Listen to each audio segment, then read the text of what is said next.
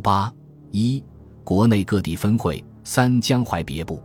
一九零五年冬，吴春阳归国，所至发展会员，仅在芜湖的安徽公学就发展长恒芳等八十多人。因担心事泄后牵连总会，定名为江淮别部。一九零六年，吴春阳到江宁，联合新军第九镇军官百文蔚、倪应典、赵升、林树庆及陆师、江贝。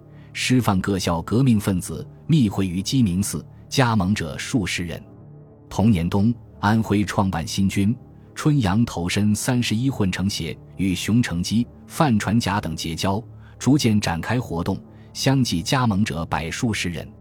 不久，被巡抚恩明发觉，春阳携范传甲返回故乡合肥，组织合肥学会，创办城西小学、模范小学及速成师范班。以教育为掩护，宣传革命，发展会员，一时颇有进展。后因清提学告发及当地巨绅的排挤，吴春阳离乡赴沪。四信义会，一九零六年冬，平、刘、李起义爆发，张惠涛、程恩溥、管蜀东等被同盟会本部派遣回国。到安徽后，张惠涛等在寿州、颍州各处进行，为避免清吏注意。所建立的组织定名为信义会，但入会誓词与同盟会完全相同，实际上是同盟会的分支机构。寿州北郊四顶山有古庙，每年夏历三月十五日香客云集。一九零七年三月，张惠涛与吴越之弟吴楚密谋拟乘机起义，后因风声泄露，临期停止。五浙江分会，一九零五年八月。秋瑾在日本加入同盟会，被推为这省主盟人。同年冬归国，仍然沿用光复会的名义发展会员。关于此，后来陶成章解释说，该时浙江内地势力异常扩张，光复会章程发布已久，更改为难，故内地暂从旧名。然重要事务员均任同盟会执事，故又名浙江同盟会分会。一九零七年初，平、刘、李起义失败，秋瑾、徐锡麟相约治杭，发展这军将校于伟、周凤岐、夏超、朱瑞、周亚卫等加入光复会。同时，孙中山亦派黄甫、赵正平、吴思玉到浙，在新军中活动，先后发展顾乃斌、冯池中、葛敬恩等加入同盟会。不久，双方联络一气。在西湖周庄集会，推下超为会长，顾乃斌为副。中部地区亦湖南分会，通过抵制美货等运动，禹之谟成了长沙商，学界中富有众望的人物。一九零六年四月，由一本系主盟，禹之谟加入同盟会。大约即在此时，他受黄兴密函委托，建立同盟会湖南分会，自任会长。会址设于湘乡会馆内唯一学堂。同年五月，陈天化、姚红叶灵柩到乡。二十三日，禹之谟组织长沙学生万余人到岳麓山参加葬礼，引起清吏及顽固派侧目。其后，长沙学务处总监督于告庆携贤向当局告密，称禹之谟为革命党魁首，专派送《民报》写说，勾结军学两界谋起事。七月，湘乡学界抗议食盐加税和盐商赋收，禹之谟积极参与并领导了这一斗争。八月十日，湖南巡抚庞洪书以率众色鼠的罪名下令逮捕禹之谟。九月，移进靖州。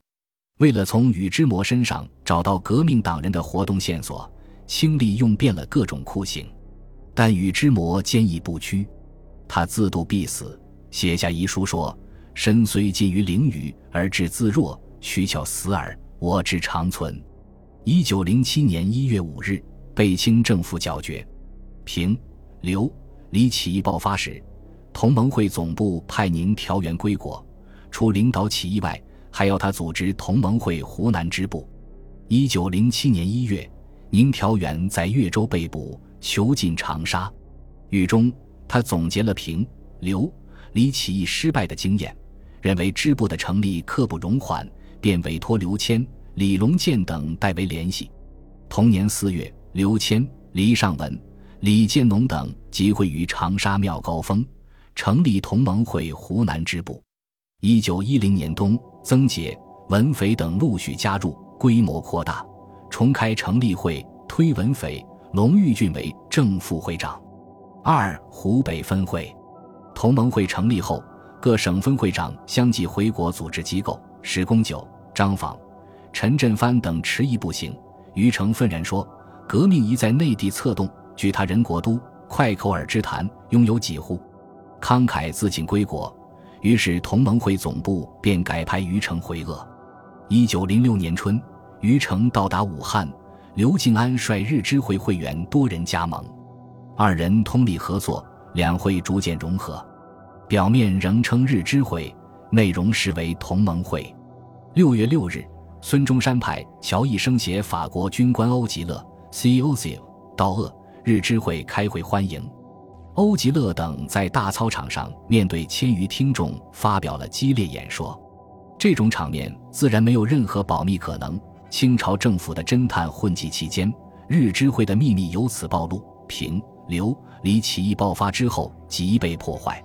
三江西支部，一九零六年，孙中山派黄格欧、魏惠英回江西建立同盟会组织。黄到南昌后，成立江西支部，任支部长。一支社的成员大部分加入了同盟会，其中蔡突灵全家次血加盟。他和弟弟瑞廷奔走于瑞州、元州、临江、吉安各地。所致建立分部。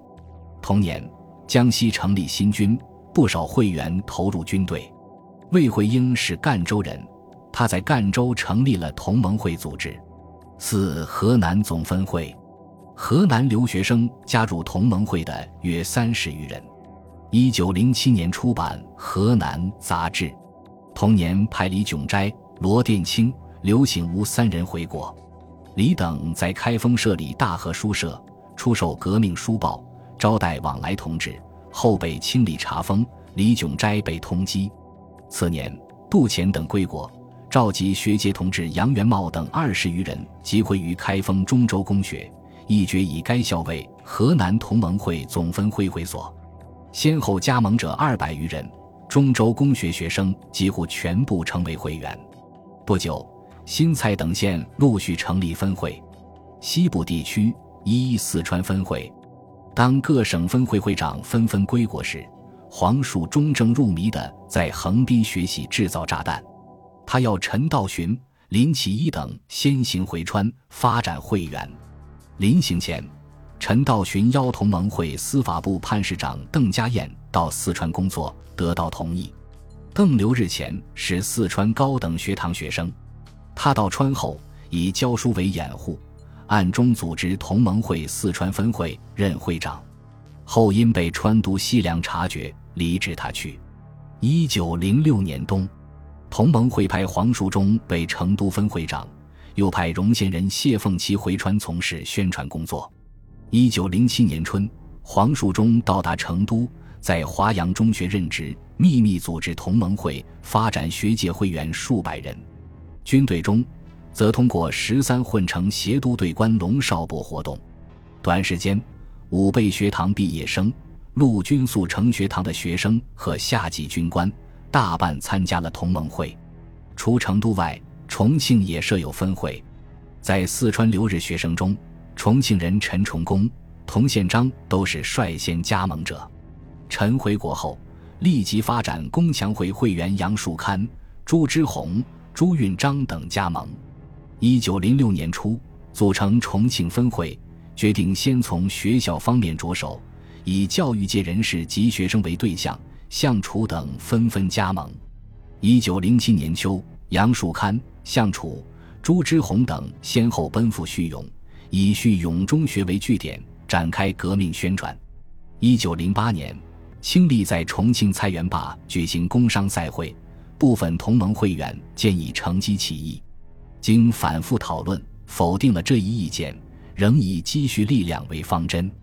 一九零九至一九一零年间，杨树堪、张培觉等又聚集重庆，通过各种关系，掌握了重庆府中学、巴县中学等教育机关，同时也联络工商界人士和袍哥中的知识分子。二、贵州自治学社。一九零六年九月，清政府宣布预备立宪，国内陆续出现了一批立宪团体。一九零七年十月，贵州法政学堂学生张百林企图建立一个合法组织，以便秘密从事革命活动。他首先公开发表意见书，申述合群救亡宗旨，征集同志，然后向清政府呈请立案。同年十二月，在贵阳景秋轩照相馆召开成立大会。到会三十余人，推法政学堂教员张鸿藻为社长。因为地方自治是一个为清朝统治者所许可的口号，便定名为自治学社。社章声称：凡个人自治、地方自治、国家自治之学理，皆当次第研究之。同人认定个人自治为单位，务期人人有道德知识，养成善良品行，造就完全人格。以赞地方自治之实行，达国家自治之希望。一九零八年，经社员彭树文和在日本的革命党人平冈寒商，得到同盟会本部同意，承认自治学社为同盟会贵州分会。但实际上，它是一个公开合法的群众性组织。平冈字少黄，贵州人，一八七八年生，他是贵州倡导革命最早的人。一九零五年赴日本留学，加入同盟会，并被举为贵州分会长。自治学社发刊《自治学社杂志》，每月一册，并经常举行演讲。为了夺取议席，控制咨议局，自治学社先后派出干部多人到各县活动，建立分社四十七个，发展社员约一万四千余人。学社初期由张鸿藻、张百林、周培义三人共同领导。一九零九年，张宏藻辞职，推留日归国的钟昌作继任。同年六月，创办公立法政专门学堂。七月，发刊《西南日报》，以为言论机关。从此，社务得到迅速的发展。本集播放完毕，感谢您的收听，喜欢请订阅加关注，主页有更多精彩内容。